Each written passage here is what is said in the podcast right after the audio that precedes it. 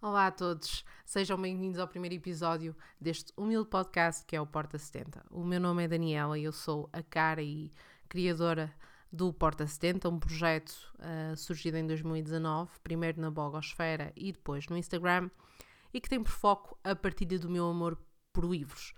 Uh, sou uma ávida leitora e uma apaixonada por conversas sobre livros. E, uh, neste sentido, devo desde já alertar que, que não sou formada em literatura, mas sim apenas uma leiga que, de facto, gosta de grandes histórias. Assim, este podcast acaba por surgir aqui de uma forma bastante despretensiosa e um, que, que, mais nada eh, é do que resultado de devaneios e opiniões uh, sobre o que vou lendo.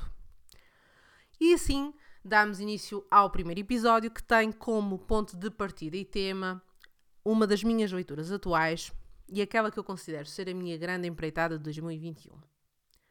Falo precisamente de, da Divina Comédia de Dante Uh, Refiro-me a este livro como uma empreitada, porque tenho procurado aprofundar a obra em todo o seu simbolismo, contexto histórico e relevância cultural e religiosa. Nessa ótica, não se trata aqui de uh, fazer uma simples leitura, mas uh, mais do que isso, trata-se talvez até de uma leitura acompanhada, que implica alguma pesquisa, Uh, e até uh, realização de leituras paralelas de, de, de livros sobre o livro. Um, nessa ótica, eu pensei que uh, seria interessante criar aqui uma série de episódios que versa, versarão sobre a Divina Comédia e sobre as suas diferentes cânticas à medida que eu for pro, pro, progredindo na leitura. Ora, a Divina Comédia foi publicada no século XIV, depois da morte do seu autor, Dante. Trata-se aqui de um poema épico e teológico que conta com 100 cantos dividido em três cânticas: Inferno, Purgatório e Paraíso. Cada uma destas cânticas é constituída por 33 cantos, acrescendo um que se destina a introduzir o leitor nesta peregrinação divina. E qual é que é a história ou qual é que é a narrativa, uh, ainda que não se possa, não seja, parece-me a mim, uh, empiricamente correto utilizar este termo, uh, que nos conta a Divina Comédia. Então, trata-se de um exercício de autoficção em que o autor é também protagonista e faz uma peregrinação rumo à transcendência. Ele, neste canto introdutório que já referi, surge numa floresta negra. Ele não sabe como é que lá foi parar, não sabe como é que lá há de sair.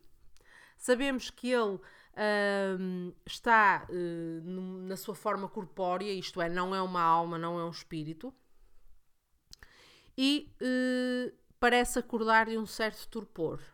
Então, num estado de desamparo, Dante é confrontado com três animais: um leopardo, um leão e um lobo. Estes impedem que o mesmo uh, tome algum tipo de, runho, de, de, rumo, porque ele está rodeado, ele está cercado. Felizmente, nesse momento surge uma personalidade histórica e literária muito relevante, com o objetivo de encaminhar Dante para a luz, que é, como quem diz, o paraíso. Esta personalidade é Virgílio, o autor de um outro grande poema épico latino, desta feita publicada no século I a.C., a Eneida. Virgílio, esse sim, num estado, num estado um, incorpóreo, é um espírito, já que ele está eh, morto, apresenta-se a Dante da seguinte forma: No man, a man I was in times long gone. Of Lombard stock, my parents both by patria were Mantuan, and I was born, through late, sub Julio, I lived at Rome in good Augustus day, in times where all the gods were lying cheats. Esqueci-me de mencionar, mas estou a ver a edição inglesa da Divina Comédia publicada pela Penguin Classics e traduzida por Robin Kirkpatrick, que é um professor universitário formado em Oxford, cuja vida académica tem sido dedicada ao estudo de Dante, mas também da própria literatura italiana.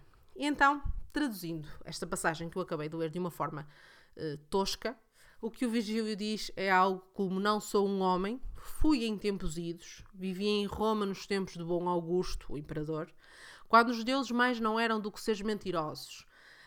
Um, aqui esta referência aos deuses claramente prende-se com uh, a noção de que antes de Cristo uh, todas as pessoas viviam em pecado, na medida em que existe um único Deus, um, que é o Deus cristão. Então Virgílio tem aqui esta missão que é guiar uh, Dante rumo ao paraíso. Para tal, os dois serão, como já podem adivinhar, de atravessar o inferno e o purgatório. Temos, pois, uh, o poeta à procura da sua transcendência, esta transcendência que apenas lhe advém precisamente quando ele uh, atinge o céu, atinge o paraíso, atinge a verdadeira uh, iluminação. Nas minhas pesquisas, eu ia ouvia um excerto do programa Nada Será Como Dante, da RTP, um programa fabuloso que desde já digo merecia um tempo de antena maior e num horário mais adequado em que o tradutor Jorge Vaz de Carvalho dizia que não só a Divina Comédia era provavelmente a grande obra da civilização ocidental, desde as grandes epopeias clássicas, como se tratava quase de um terceiro testamento, na acessão bíblica da coisa, ou uma sagrada escritura. Estávamos aqui perante uma obra de revelação. Ora, isto é relevante na medida em que denota o caráter teológico da, da Divina Comédia e a importância de se conhecer, na minha ótica, minimamente a Bíblia ou os sacramentos, deveres e obrigações que, que impendem sobre o ser humano à luz do cristianismo. E dou-vos um exemplo muito concreto. O inferno, segundo Dante, é composto por vários anéis, sendo que o primeiro é o limbo. E quem é que está no limbo? As almas daqueles que morreram sem ser batizados, como é o caso precisamente de Virgílio, que nasceu antes de Cristo Ora, um, o batismo é o primeiro grande sacramento cristão. Uh, por outro lado, é preciso também ter a noção que esta obra é uma obra que gira muito à volta do conceito de pecado, precisamente na sua acessão cristã, não é? Na, na, na acessão de violação dos, dos mandamentos, dos sete pecados mortais. A este respeito, e uma, e uma curiosidade: este livro é bastante citado no grande filme do David Fincher, sete pecados. Um, e o que faz, o que faz, o que faz todo sentido. Mas eh, voltando aqui ao tema, de facto, parece-me a mim que um, é preciso ter algumas noções antes de se embarcar uh, numa demanda como a Divina Comédia. E uh, relativamente ainda à obra, e lá está numa, numa intenção aqui claramente introdutória, a Divina Comédia terá sido escrita entre 1304 e 1321, ano da morte de Dante, mas sem nunca, porém, ter conseguido apurar exatamente a data. O próprio título Divina Comédia nem sequer foi dado pelo autor. Inicialmente, a Divina Comédia era apenas comédia. Foi eh, Giovanni Boccaccio, um poeta e crítico literário, nascido em 1313, que dedicou a sua vida ao estudo de Dante, quem acrescentou eh, a menção divina.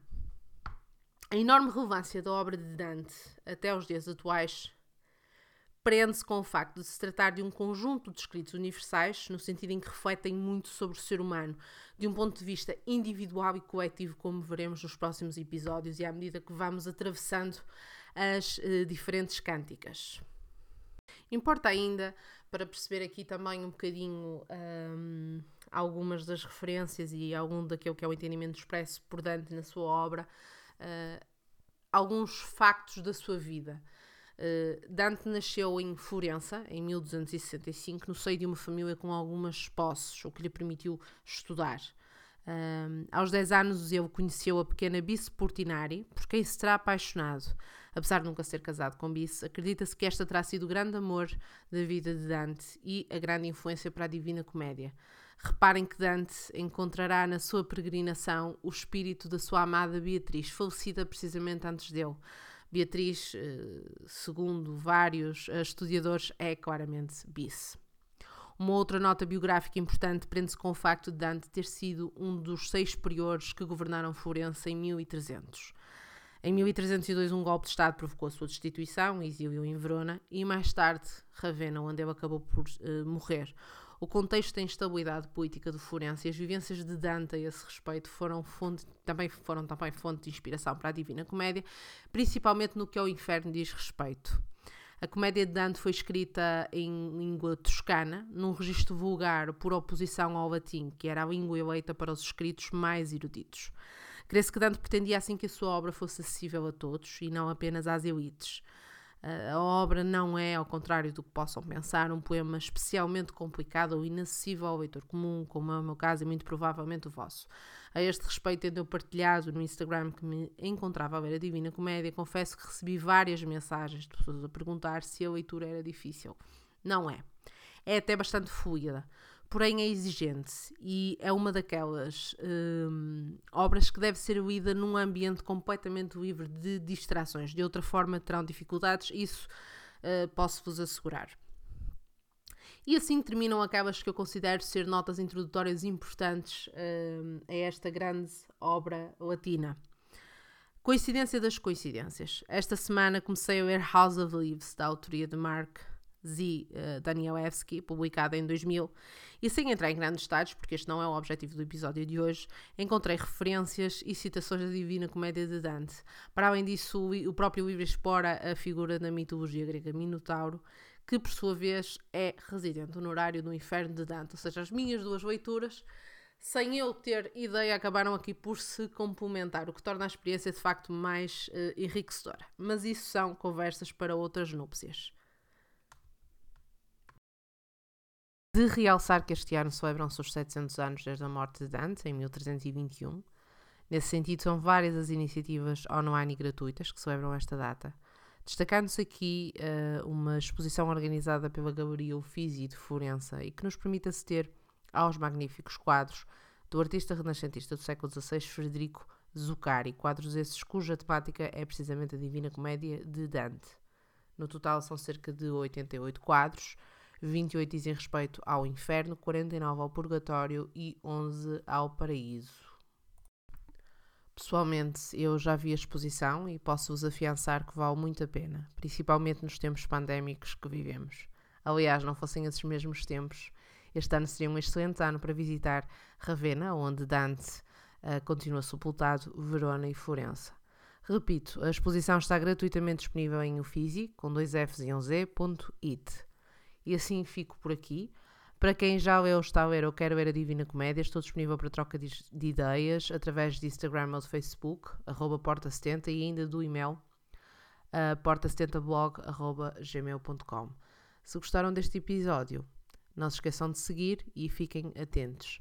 No próximo domingo teremos um novo episódio desta feita sobre a insustentável leveza do ser de Milan Kundera. Cuidem-se e vamos falando.